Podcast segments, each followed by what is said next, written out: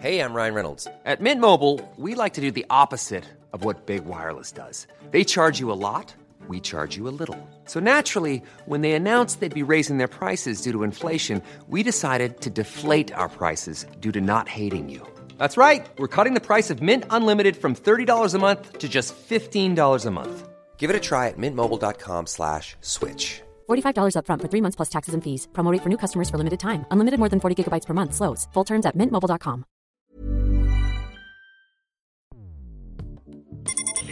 Escuchas. Escuchas un podcast de Dixo. Escuchas Guavi Sabi con Cecilia González y Pamela Gutiérrez. Wabi Sabi, un podcast cultural. Hoy presentamos Wabi Sabi y las características de un asesino como Ted Bundy.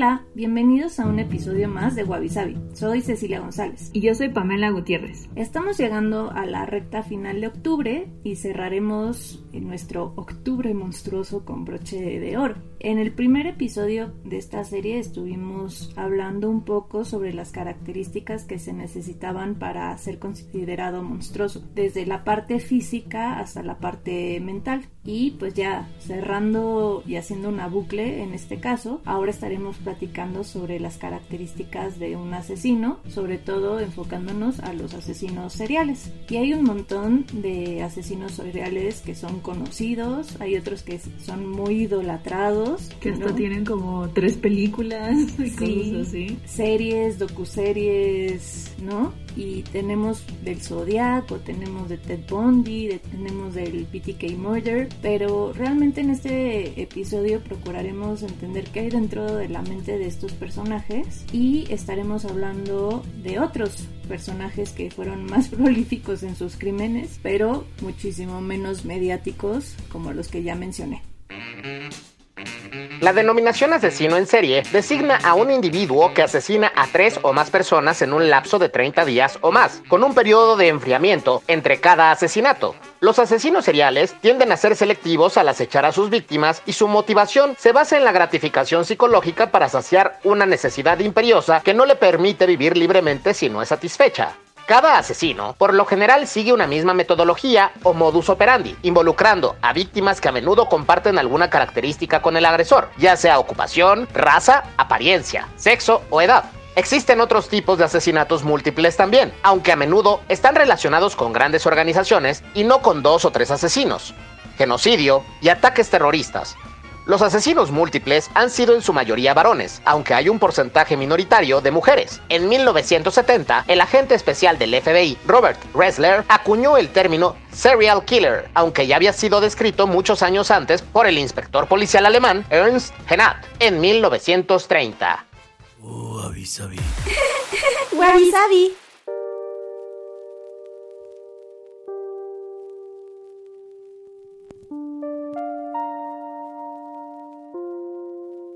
Y bueno, justamente este tema de los asesinos seriales ha tenido desde los 70 como que mucho saying en- en- entre diferentes ramas. Una de ellas es la psicología y justamente algo que se ha discutido mucho si, si es una razón de que hayan asesinos seriales o no es el tema de como que los antecedentes de abuso, ¿no? Psicológico particularmente y bueno, y sobre todo durante la infancia. Puede ser abuso físico, sexual o pues nada más esto, pues sí, este, el verbal, digamos, pero como que no hay, ya saben, un estudio que diga, sí, este, si te abusan de niño te vas a hacer asesino serial, o decir de si no tienes ningún problema en tu infancia te vas a hacer asesino serial, ¿no? Como que son muchos factores y, y pues la mente humana es bien complicada, entonces no se sabe, pero sí parece haber una correlación entre abusos de la infancia y crímenes, ¿no?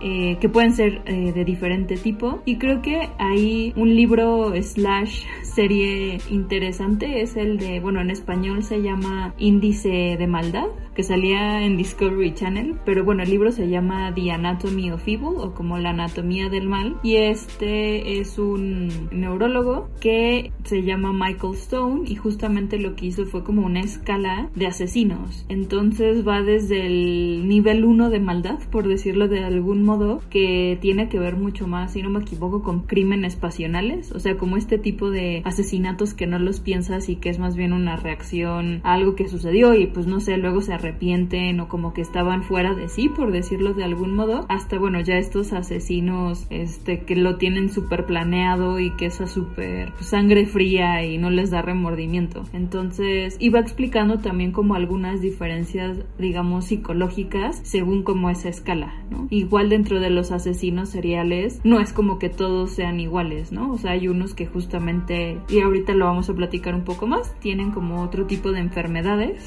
que los afectan y hay otros que pues sí es porque pueden hacerlo, ¿no? Pero bueno, eh, en términos psicológicos también hay otro elemento que es importante en el, digamos como en el desarrollo de, de los asesinos, que es la fantasía. Eh, y esto justamente tiene que ver como con empezar a fantasear sobre asesinar o sobre como estos temas de poder, porque luego muchos los asesinos seriales o los asesinatos en serie tienen que ver con como temas de poder e impotencia en la vida del asesino. Y justamente eh, lo que fantasean o, o, sueñan despiertos al respecto es dominación, sometimiento, muchas veces también son cosas sexuales, otra vez depende del tipo de asesino serial que sean. Y pues algunos incluso se van a leer como historias de sadismo violación, tortura, homicidio y estas cosas. Eh, luego también por eso muchos dicen que la pornografía, ya saben de esa que es así como justamente súper ruda y violenta, puede contribuir a eso y particularmente porque Ted Bundy dijo que le echó la culpa a la pornografía, aunque bueno, muchos dicen que lo hizo a propósito, ¿no? Como para seguir con este furor mediático, ¿no? Que, que estaba alrededor de él. Entonces, otra vez, no hay como nada que diga, sí, si ves, no sé, como películas de esto o series de esto, te vas a convertir en asesino, pero a lo mejor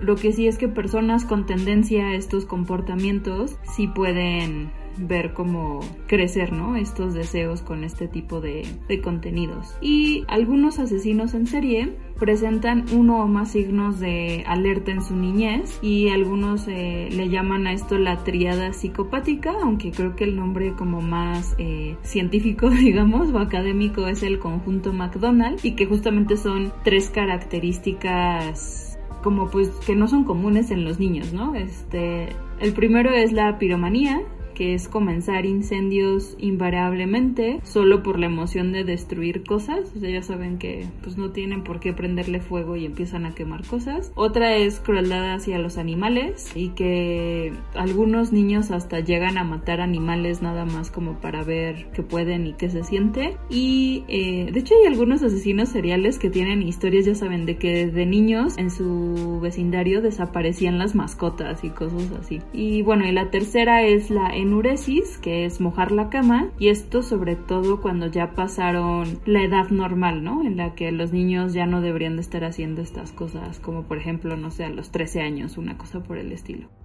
Y bueno, también de estos estudios que se han realizado existen las fases del doctor Joel Norris. Él pues, era psicólogo e investigador policial eh, de Estados Unidos y también después de entrevistar a muchos homicidas en serie desarrolló su teoría que consiste en que durante el proceso cerebral por el que atraviesa pues este tipo de delincuentes, pues necesariamente se van a presentar varias etapas o fases mentales que dirigen sus acciones hasta desembocar en un desenlace con muerte. Entonces, hay veces que se pueden detener en una fase, ¿no? Dependiendo un poco de las características, pero hay otros que van así a todas, como Gordon Tobogán. Entonces, la primera fase se llama fase de aura y es aquí cuando la persona tiene un grado de confusión en el pensamiento exteriorizado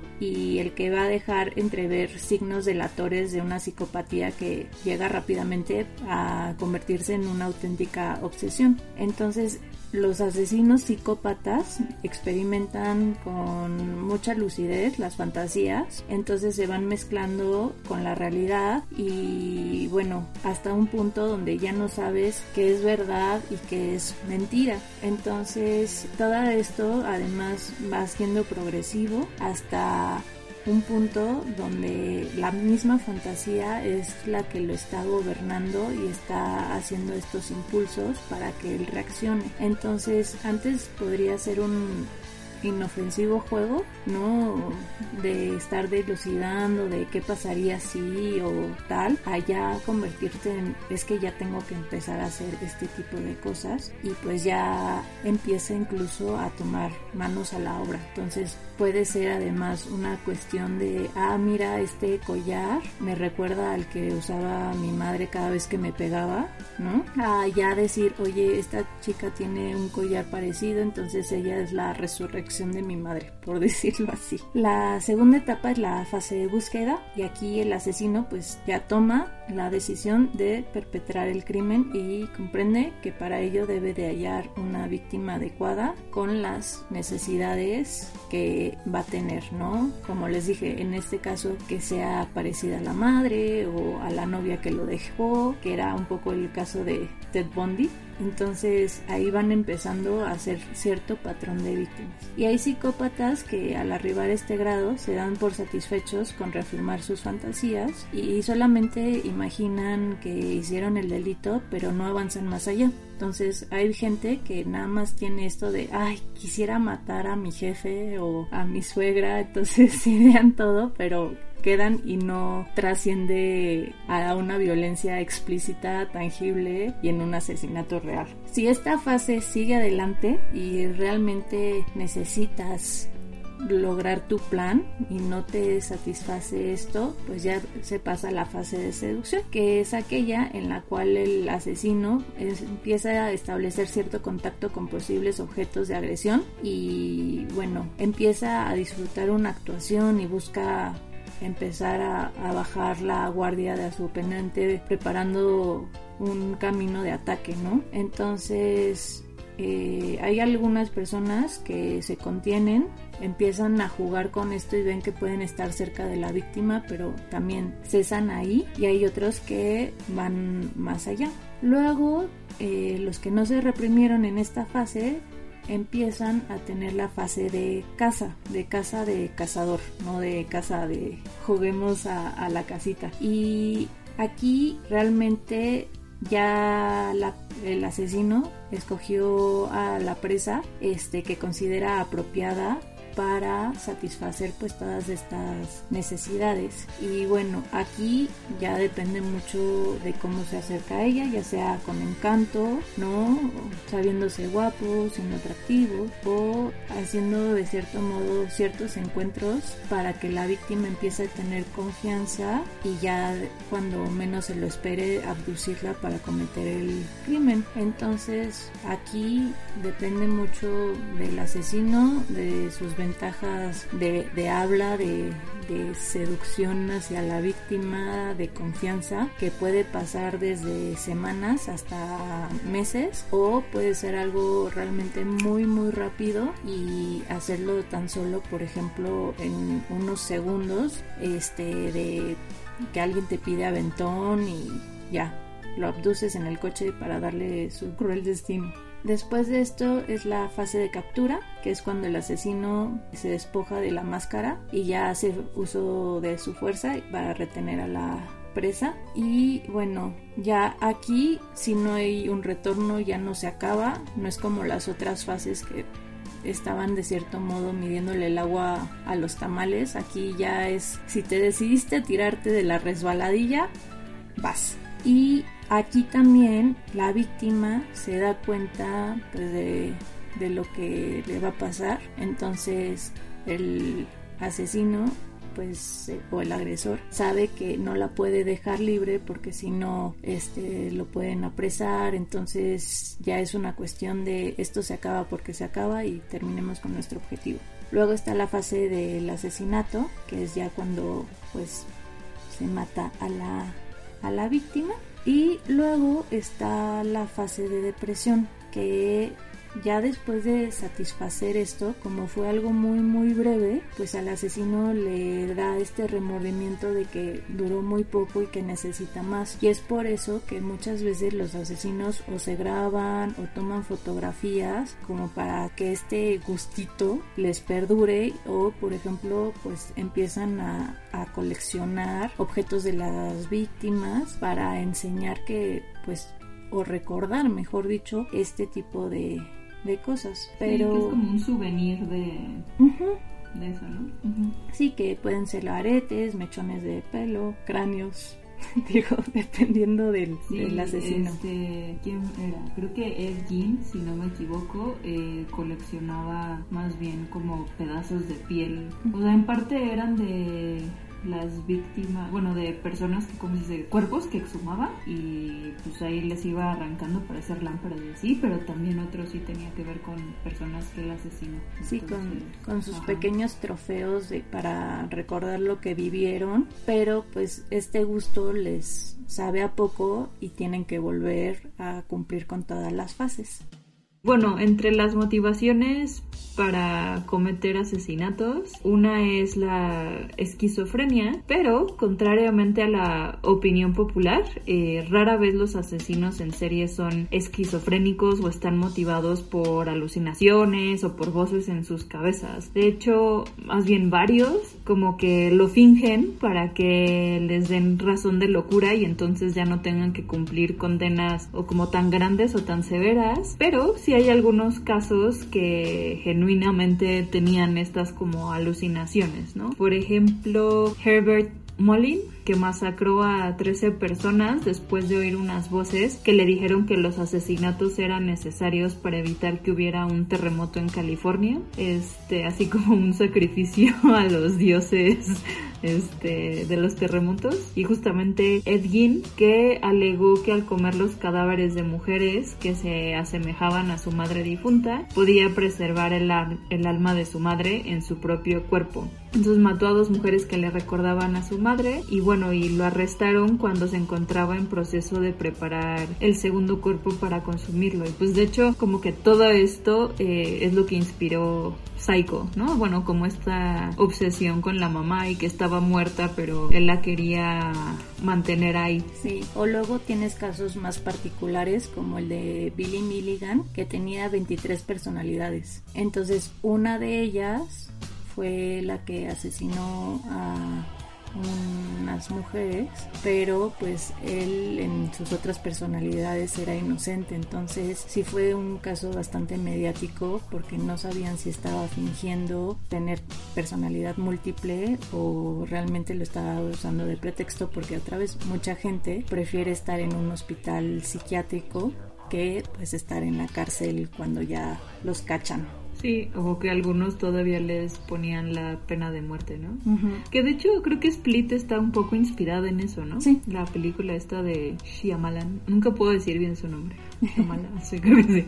Eh, bueno, otra motivación es como una misión universal, que a estos también se les llama asesinos apostólicos, porque ellos creen que sus actos están justificados porque se deshacen de cierto tipo de personas que ellos consideran indeseables o inmorales, ¿no? Por ejemplo, prostitutas o miembros de algún grupo étnico o incluso pueden decir, no sé, que son criminales de otro tipo, ¿no? O sea, por ejemplo, violadores y entonces ellos van y los matan, que ellos también les dicen justicieros, una cosa así. Eh, y así piensan que le están haciendo un favor a la sociedad. Por ejemplo, Robert Picton, Gary Ridgway, Mark David Chapman, John Bodkin Adams, Eileen Wuornos, eh, son justamente como que los que entran, o sea, los más famosos que entran en esta categoría de asesinos apostólicos.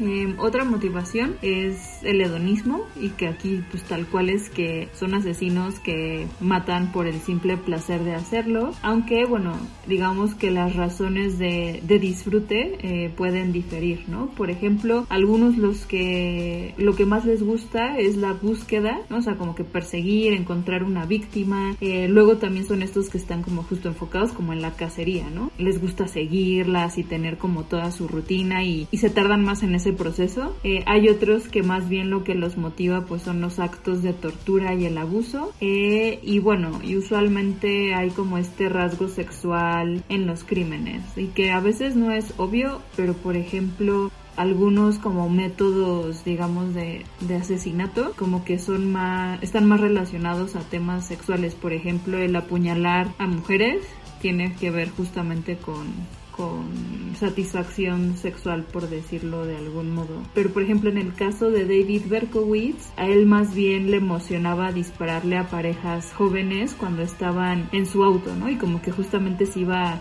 como decirlo, a lugares sin mucha luz, porque sabía que ahí iban a estar eh, los novios y lo hacía al azar. De hecho, como que justamente él en los años que estuvo activo, como que eh, ese era el miedo de las personas, porque usualmente un asesino serial tiene como que un patrón de víctimas, ¿no? O sea, son mujeres de tal año, de tales rasgos. De hecho, lo que, lo que dicen es que es raro que un asesino serial sea como que mate a víctimas de una raza diferente a la de él, ¿no? Por ejemplo. O sea, como este tipo de cosas eh, como que es común, ¿no? Entonces, no sé, salían notas de si eres una mujer de tal a tal edad, no sé, güera o de pelo oscuro o lo que sea, ten cuidado, pero con David Berkowitz, eh, justamente al hacerlo al azar, creó como paranoia en, en la ciudad en donde estaba activo porque pues nadie sabía si le iba a tocar o no. Y en la categoría de hedonistas hay dos tipos de asesinos, que el primero es el motivado por la emoción que siente mientras su víctima muere. Entonces,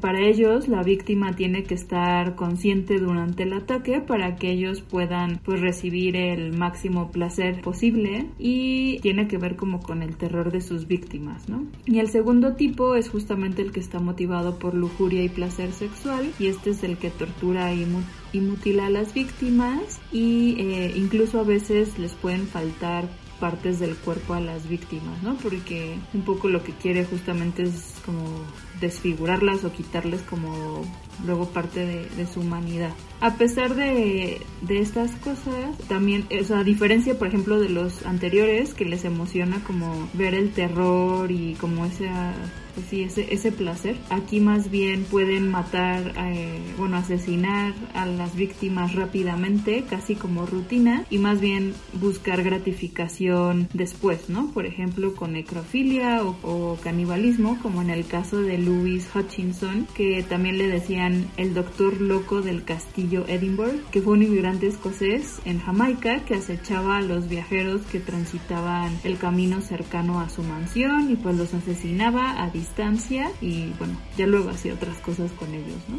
Otra motivación para cometer asesinatos es el lucro. Eh, de hecho, la mayoría de los criminales que cometen asesinatos múltiples lo hacen por fines materiales, como los asesinos a sueldo, pero a ellos no los clasifican como asesinos en serie porque justamente están motivados por algún lucro o ganancia económica y no es una compulsión psicopatológica. O sea, por ejemplo, o sea, no sé, los famosos tipo Ted Bundy y así, pues no lo hacían porque les pagaran, ¿no? O sea, todos estos sicarios y esa gente, como que es una categoría diferente, pero pues hay una delgada línea que separa a estos tipos de asesinos, ¿no? Por ejemplo, Marcel Pietot que operaba en la Francia ocupada por los nazis, sí podría entrar como asesino en serie porque se hacía pasar como un miembro de la resistencia francesa y atraía con engaños a judíos adinerados a su casa, eh, haciéndoles creer que él podía hacerlos salir clandestinamente del país y en lugar de eso los asesinaba y robaba sus pertenencias y así mató a 63 personas antes de que fuera atrapado, ¿no? Entonces como que él se le cruzaban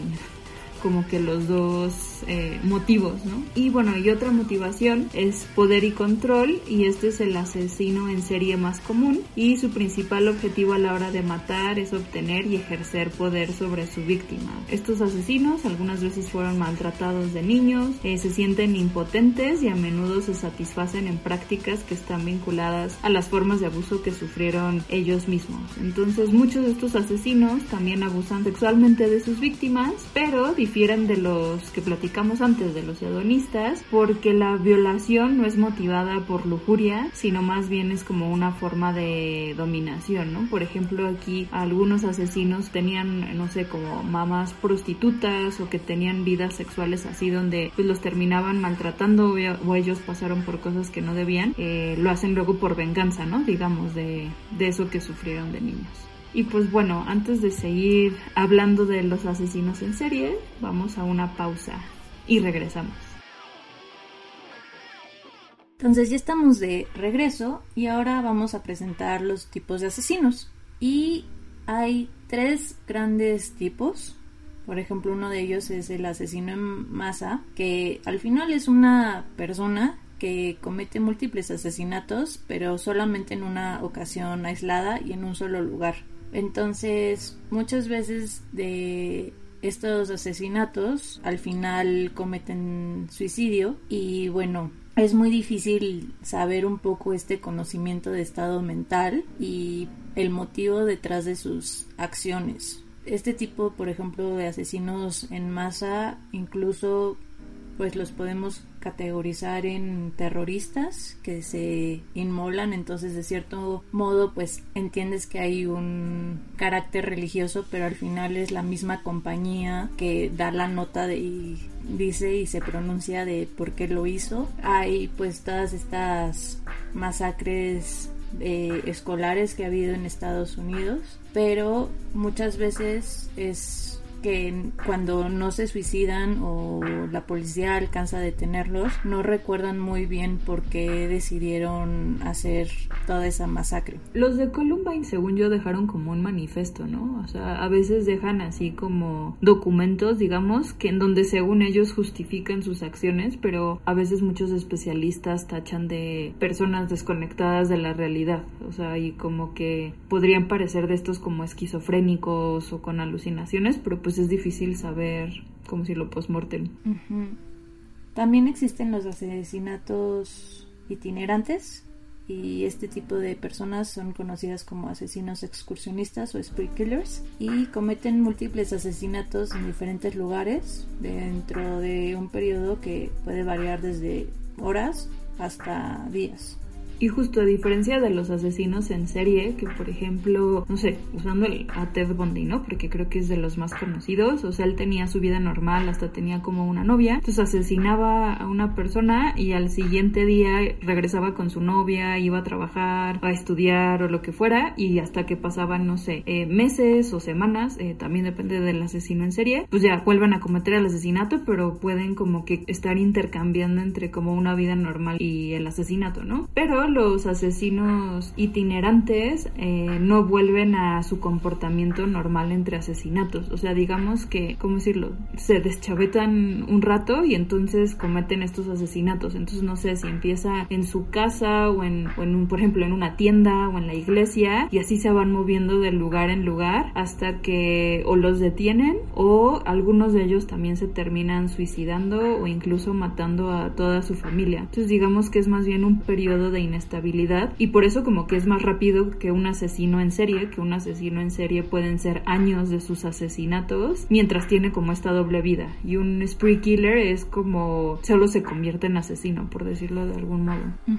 Y bueno, siguiendo con la idea de Pam, pues los asesinos en serie tienen esta condición que Herbie Clickley y Robert Hurt llaman la máscara de cordura, ¿no? Para hacerlos de cierto modo funcionales en estos tiempos. Y en este tipo de asesinos en serie existen dos tipos. Primero el asesino organizado que son poseedores de un coeficiente intelectual superior a la media de 110 en adelante y son los que planifican sus crímenes muy pulcramente, muy metódicamente y que pueden tardar hasta años para cometerlos precisamente porque quieren que todo esté a la perfección. Muchas veces realizan sus asesinatos por despecho o debido a trastornos y muchas veces para encubrirse intentan involucrar a otras personas en la planificación y por lo común y recordando las fases que les mencionamos, secuestran a las víctimas después de ganar su confianza y las matan en un lugar y se deshacen del cuerpo en otro. Y a veces este tipo de persona busca entre su pasado personas que formaron parte de su vida y que le marcaron de alguna manera, como la madre o como ya dijimos, ¿no? Ted Bundy, que era la exnovia que lo dejó, entonces todas las parecidas que se peinaban igual, pues ya eran sus víctimas ideales. Y bueno, actúan engañando de muchas maneras. Si hay personas extrañas en medio de su objetivo, las estudian y llegan a crear toda una cantidad de circunstancias para volverlas a encontrar con su objetivo. A veces, pues esto puede tardar años y repetimos, ¿no? Ted Bundy, que fue el caso más famoso, se sabía guapo, pero para que encontrar un, una forma de platicar con este tipo de jovencitas o se ponía un yeso en su brazo o un yeso en su pierna este pidiendo por ejemplo que lo ayudaran a llevar unos libros a su coche y ahí las dejaba inconscientes y se ponía a actuar. Entonces este tipo de asesinos tienen un alto grado de control sobre la escena de crimen y generalmente conocen bien la ciencia forense que los habilita para cubrir además sus huellas este también enterrar el cuerpo y o cargarlo a un río para hundirlos. Además también como tienen esta parte muy egoísta de su persona, pues disfrutan también seguir lo que mencionan de sus crímenes en los medios de comunicación y pues se enorgullecen de sus acciones, ¿no? Como si fueran realmente obras maestras. Sí, hasta mandan cartas así, este, en, ya saben, como código secreto a los medios para que los descifren. Sí, como fue el caso del Zodiaco. Sí, o Son of Sam, ¿no? Creo que también mandaba. Y pues al principio, cuando ya son capturados, los conocidos los mencionaban como o tipos agradables o personas que eran incapaces de hacerle daño hasta una mosca, pero pues al final eran muy letales y es más como no quieren ser atrapados para seguir con esto este incluso a ciertas de sus víctimas les escribían cartas de suicidio para enseñar que no, o sea, que no hubo un tercero que la asesinó, que fue de decisión propia. Y el otro caso, pues, es todo lo contrario, que son los asesinos desorganizados, que tienen un IQ bajo y pues aquí es más por impulso. Y aquí es que cada vez que hay una oportunidad, asesina y la verdad pues realmente contadas veces se molestará en deshacerse del cuerpo, ¿no? Muchas veces dejándolo justo donde pasó la acción y muchas veces eh, son son estos asesinatos por ataque sorpresa, asaltando a sus víctimas sin previo aviso. Y típicamente pues ejecutan rituales que creen necesarios llevar a cabo, ¿no? Una vez que la víctima se encuentra muerta, entonces es necrofilia, la mutilación, canibalismo. Y realmente a diferencia de las anteriores, aquí son personas antisociales que tienen pocos amigos, también pueden tener ciertos historiales de problemas mentales, ser conocidos por ser excéntricos o extraños o raros, ¿no? Y la verdad tienen poca conciencia sobre sus crímenes y hay veces que pues su misma conciencia bloqueará lo que hicieron y uno de los casos más recientes y más conocidos que encajan con este perfil es el de Francisco García Escalero que era un español conocido como el matamendigos que cada persona que veía con situación de calle la mataba se la comía y abusaba ya de sus víctimas muertas. Y bueno, la fascinación pública por los asesinos en serie pues ha generado muchas novelas policíacas, películas, series y por ejemplo, una de las famosas son American Psycho de Bret Easton Ellis, que empezó, bueno, es un libro y luego hicieron una película con este Christian Bale. Creo que esa está, la verdad, estilísticamente es muy particular esa película y creo que es más este tema como de la psicología, digamos, de los asesinos en serie, más que como, no sé, como más policíaca, ¿no? En ese sentido. Pero bueno, también está El silencio de los inocentes de Harris y que creo que aquí sí la película y, bueno, las películas y luego la serie le ganaron a, a los libros. Justamente el pues, antagonista es este asesino antropófago Hannibal Lecter y que bueno, ya es todo un icono y justo tiene su propia serie. También está A Sangre Fría de Truman Capote, que aquí, bueno, tiene que ver como con los, asesinatos de, de una, pues como pareja de amigos que van a una casa y bueno, Truman Capote lo cuenta un poco periodísticamente, pero se mete a entender a, a estos asesinos y como todos los personajes, entonces está como novelizada. También en cuanto a ficción está My Sister de Serial Killer de Ojinkan Braithwaite, que es, esto es como una comedia, ¿no? O sea, es como un libro bastante ligero, pero es eso de que una chica que es como muy trabajadora y muy modosita y así, tiene una hermana que es guapísima, pero que casualmente sus novios se mueren o pasan cosas así. Y no sé, está como muy divertida, aunque sí, sí es de una asesina en serie. Otra es The Girls de Emma Klein, que esta es una novela que salió Um, si no me equivoco, en 2018, o sea, es más o menos reciente. Y lo que está interesante es que, aunque se inspira en el caso de Charles Manson y, como su, su, secta, por decirlo de algún modo, está desde la perspectiva de una de estas chicas, pero que no es como de las famosas, ¿no? O sea, no es de las que como Sadie G o esas que terminaron en la, en la cárcel, pero como que está interesante verlo más como la atracción de tener justamente amigas o como hermanas en ese sentido. Entonces es como otra, otra perspectiva que, que está interesante. Y bueno, otro libro que este no es de ficción, pero que si les interesa el tema del trasfondo de la psicología y la neurología de, de, los asesinos en serie, está interesante y es de los estudios, bueno, más bien junta los estudios más recientes al respecto, que es The Anatomy of Violence o la, la anatomía de la violencia de Adrian Rain. Y como les decía, esto es como lo más actual que hay en términos de investigación sobre asesinos en serie. Y está interesante porque están viendo cerebralmente y físicamente porque carecen de empatía muchos de estos eh, asesinos seriales. Entonces se han dado cuenta que hay muchos que incluso la amígdala la tienen reducida y es un factor en común, ¿no?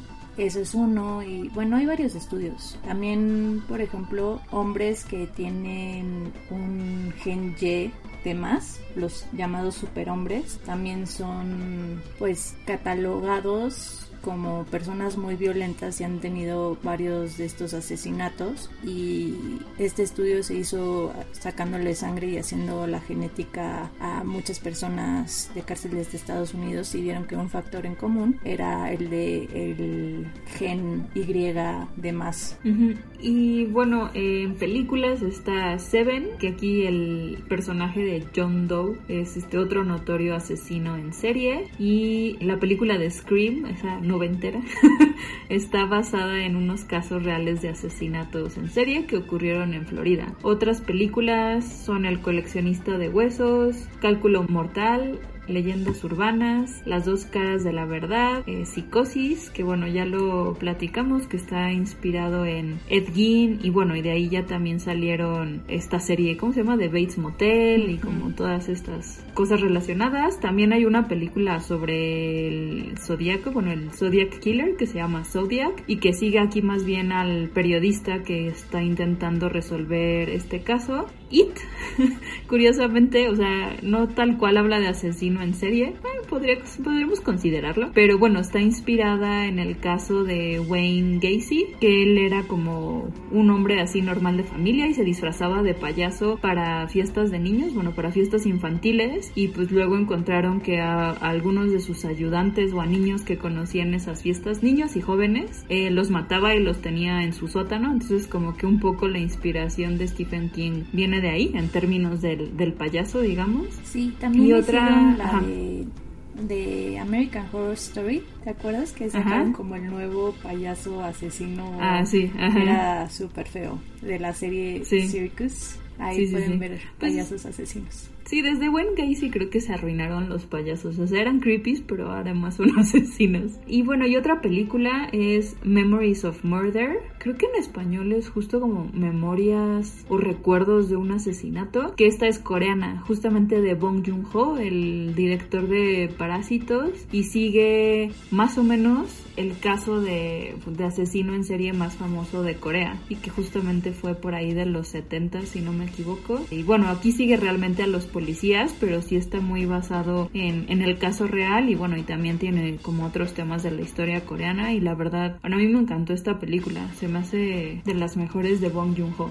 y bueno en series está Dexter que si se acuerdan él es como ¿qué sería? como de estos asesinos apostólicos ¿no? porque iba solo contra otros criminales exacto. Pero bueno, él es uno de estos casos. También Criminal Minds, particularmente creo que en sus primeras temporadas es muy buena explicando como todos estos temas. Y a partir, no sé, como de la quinta temporada ya se meten mucho en como las historias de los, bueno, los profilers o los agentes del FBI y como que siento que se empieza a repetir los casos, ¿no? O bueno, como situaciones. Pero sus primeras cinco temporadas, o sea, como que sí son muy buenas en ese sentido y muchas sí están inspiradas también como en casos reales, entonces sí tiene bastante información como correcta o, o exacta. Y otra serie, esta es de Netflix, es Mindhunter, que está, bueno, a mí me encantó porque más que clavarse en los asesinatos o los asesinos, eh, te cuenta la historia de cómo se, se, fundó justamente esta área del FBI de profiling, ¿no? Y bueno, de criminal profiling y todo. Cómo se fundó la, el área de, de los de Criminal Minds. Entonces es como de los 60s, igual 70s. Y la verdad es que las actuaciones y toda la trama está increíble. Ahorita tiene dos temporadas, pero si se quieren meter como un poco más de entender históricamente cómo surge todo este tema de, del profiling psicológico, Mindhunter está increíble. Además salen este grandes asesinos seriales, ¿no? Como los rockstars. Entonces está padre. O sea, eh, hay un episodio con Manson y no les contamos más porque sí. sigue, pero está la verdad muy interesante porque sí contactan con estos asesinos que fueron muy mediáticos. Sí, porque bueno, justo todo esto surgió como de research, bueno, de investigación y lo hacían entrevistando a los asesinos pues más famosos, ¿no? O los casos, pues no necesariamente más mediáticos, porque por ahí hay unos no tan conocidos, pero sí entre los más prolíficos y, y de diferentes estilos. Entonces, no sé, está como muy interesante y también está todo el tema de cómo eso afecta a tu vida personal, ¿no? O sea, como que tampoco puedes separarlo tanto.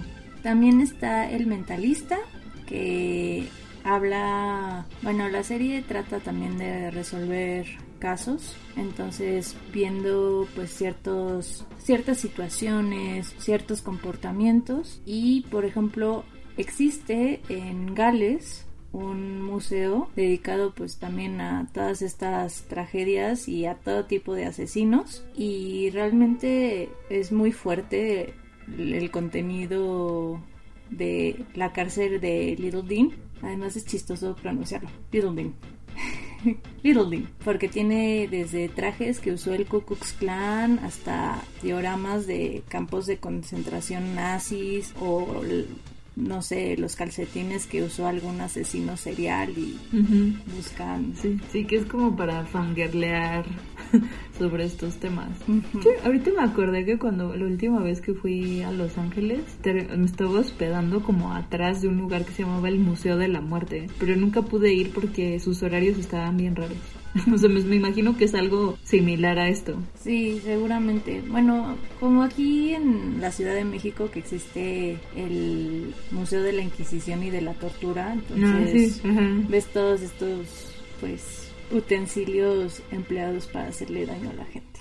Y ahora les vamos a presentar nuestro top 5, tanto de hombres bueno, de mujeres es top 4. De hombres y mujeres que fueron los más prolíficos a nivel mundial, pero no quiere decir que tengan un perfil como Manson o Ted Bundy. El número 5 es Pedro Alonso López, que es colombiano nacido en 1948 y también se le conoció como el monstruo de los Andes, que era un asesino en serie que tras su captura en 1980 confesó el asesinato de más de 300 niñas y jóvenes en Colombia, Ecuador y Perú. Transnacional. Uh -huh. Luego el número 4 es otro colombiano que nació en 1957 y se llama Luis Alfredo Garavito Cubillos. Es un pederasta, asesino en serie de niños y agresor sexual y también se le conoce como la bestia, el monje Alfredo Salazar o el monstruo de Génova, entre otros apodos.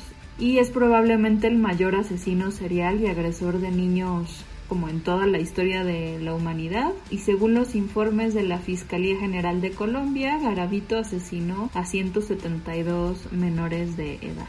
El número 3 es Gilles de Montmorency Laval, o varón de Res, o Reds, o Raíz, como prefieran, y nació en Francia circa 1405. Fue compañero de armas de Juana de Arco, pero fue acusado de 34 asesinatos y la desaparición de 140 muchachos, además de pecados de sodomía, herejía y violación en lugares sagrados. Muchas de sus víctimas fueron muertas en sacrificio para rituales satánicos que según esto le brindarían más dinero, ganancias y bueno, evidentemente poder monetario. Y él fue el que inspiró el cuento de Barba Azul. Sí, también tiene por ahí unos como historias, ya sabes, de figura vampírica, pero bueno. De eso ya hablamos en el episodio anterior. El segundo lugar es Harold Frederick o Fred Shipman, que nació en 1946 y fue un médico británico acusado de matar a 218 de sus pacientes, que corroborados solamente son 15, pero es conocido por ser uno de los peores asesinos en serie de la historia moderna. Que eso es como otra cosa, muchas veces los asesinos dicen que mataron a 100.000 personas, pero pues solo le pueden comprobar, no sé, como ni la mitad de eso, o sea, y que mucho es luego también como su propia como, ya saben, como delusion así de grandeza y de que quieren hacerse más famosos. Pero bueno, 15 igual es un buen. Y el número uno es Tug Beran, que nació en Raj británico en 1765, que ahora Raj británico es la India. Y él fue líder del culto Tugi, que se considera la primera mafia del mundo. De hecho, el historiador británico Mike Dash calculó que asesinó pues toda esta mafia, este culto, a unas 50.000 personas en total, suponiendo que solamente existieron 150 años de su erradicación en 1830 y a Tug Beran se le atribuyen hasta 931 víctimas entre 1790 y 1840. Su modus operandi era hacer falsas amistades con peregrinos que llegaban a visitar algunos de los santuarios hinduistas que había hasta ganarse su confianza y ya cuando los viajantes ya estaban cómodos y en confianza eh, y les permitían unirse a la travesía los mataban después de desvalijarlos entonces, además, su muerte era a través del rumal, que era un pañuelo ceremonial, entonces los estrangulaba. Y bueno, en el top 4 de mujeres, el número 4 es Miyuki Ishikawa, que nació en Miyazaki en 1897 y fue una matrona japonesa y asesina en serie que se cree que asesinó entre 85 y 169 niños con la ayuda de varios cómplices. Y esto fue desde abril de 1944 hasta enero de 1948, o sea, en cuatro años. Y su meta era cobrar para deshacerse de niños abandonados o hijos de matrimonios pobres que no podían mantenerlos. El número 3 es la condesa sangrienta, que ya habíamos Elizabeth hablado Bathory. de ella en el capítulo pasado, que era Elizabeth Bartori, que se considera que tiene 650 víctimas en su haber para sus baños de sangre. El segundo lugar es Mariam Soulakiotis, que le- la conocían como la mujer Rasputín, que nació en Grecia cerca de 1883 y fungió como madre superiora de una orden de monjas ilegalmente establecida que se llamaban las calendaristas, que estaban separadas de la iglesia ortodoxa en Grecia. Y bueno, con mucha perversidad cometió crímenes que fueron 177 asesinatos de niñas por golpes, hambre y tortura, aunque algunos consideran que la cifra es de más de, bueno, real, es de más de 500 víctimas. Y la número uno es Alexei Katerina Popova o Madame Popova, que nació en la Rusia imperial a mediados de 1800. Y ella en 1879 crea una agencia matrimonial para, y entre comillas, liberar a esposas infelices de sus esposos tiranos. Entonces eligió dos caminos infalibles que la llenaron de pues, ¿cómo Clientes. decirlo? clientes. Primero, Satisfechas. Ajá, las tarifas mínimas al alcance de cualquier bolso o cartera y botellitas de arsénico como ve- vehículo mortal. Y en su cuenta, al parecer, mató a 300 maridos ajenos. Para cerrar este tema de asesinos en serie, vamos a hablar de asesinos en México. Uno de los más famosos es el estrangulador de Tacuba, que su nombre real es Goyo Cárdenas, y bueno, saltó a la fama el 4 de septiembre de 1942 y permaneció en prisión 34 años por el asesinato de cuatro mujeres. Lo juzgaron por el delito de homicidio, inhumación clandestina y necrofilia. Y su historia inspiró a Víctor Hugo Rascón Banda a escribir la obra de teatro El criminal de Tacuba, que luego fue dirigida por Raúl Quintanilla y protagonizada por Sergio Bustamante. Luego de asesinos famosos tenemos a las Poquianchis, que eran cuatro hermanas, que eran dueñas de varios bordeles en Guanajuato y Jalisco. Sus víctimas fueron en su mayoría mujeres privadas de su libertad para ejercer como prostitutas en sus tugurios, por decirlo así. Aunque también se dice que asesinaron a clientes y bebés de estas mujeres. El número confirmado de víctimas es de 91 personas, pero se cree que pudieron matar a más de 150, convirtiéndose en las asesinas seriales más prolíficas registradas en la historia de México. Y de hecho, si quieren ver un poco de dramatización de su historia, pueden leer el libro de Las Muertas de Jorge Ibargüengoitia o eh, la película dirigida por Felipe Casals y protagonizada por Diana Bracho, Patricia Reyes Espíndola, María Rojo y Ana Ofelia Murguía. Y bueno, otro caso muy conocido es el de los feminicidios de Ciudad Juárez, o bueno, las muertas de Juárez, que según la Fiscalía Especial eh, que investiga homicidios de mujeres, hasta la fecha se han registrado 290 feminicidios en esa ciudad, de los cuales 76 se consideran homicidios en serie. Pero según Asociación Civil Nuestras Hijas de Regreso a Casa, la cifra de feminicidios es de 320 víctimas, de las cuales 95 se le atribuyen a asesinos en serie.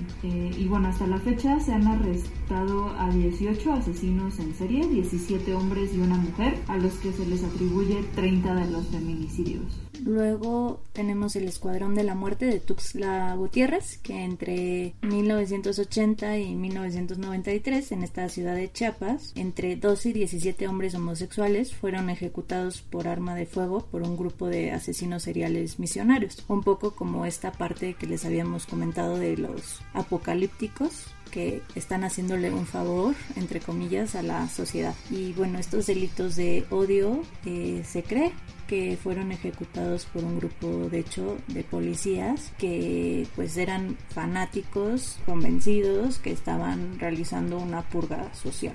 Y también está eh, el Mata Indigentes de Guadalajara, que fue un hombre que en 1989 asesinó a 11 vagabundos, en su mayoría ancianos, en Guadalajara, Jalisco. Y era un asesino misionero que tenía un complejo de ángel exterminador. Bueno, y conducía un, un bochito y asesinaba con tiro de gracia.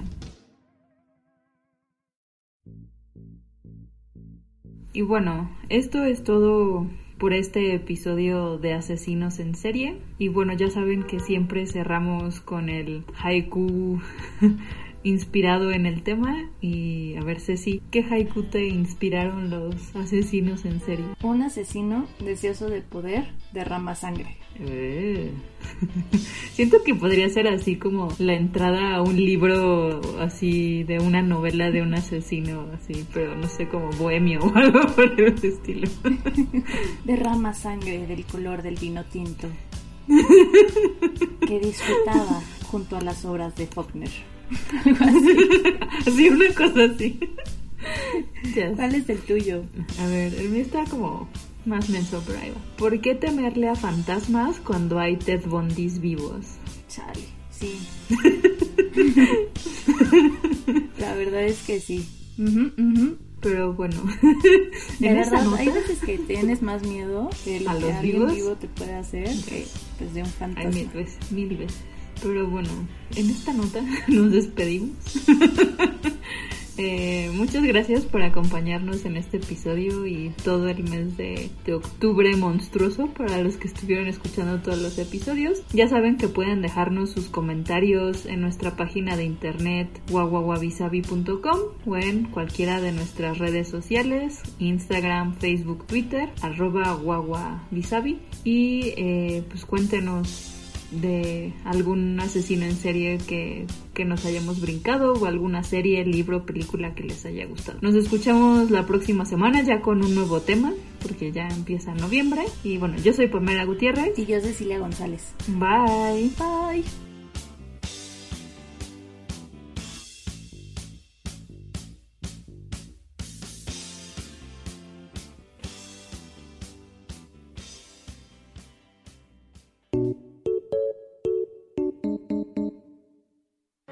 No te pierdas el próximo episodio la próxima semana. Esto es Wabi Sabi.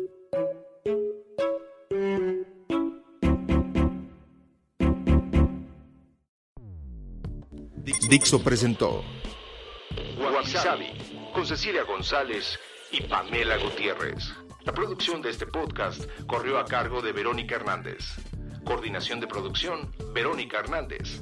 Dirección general, Dani Sadia. Bueno, en el top 4 de mujeres, el número 4 es Miyuki Ishikawa, que nació en Miyazaki en 1890 y ciento. ¿Mil qué? 1890. Jesus Christ. That's a lot. Ay, perdón, pero ok, va, va de nuevo todo eso.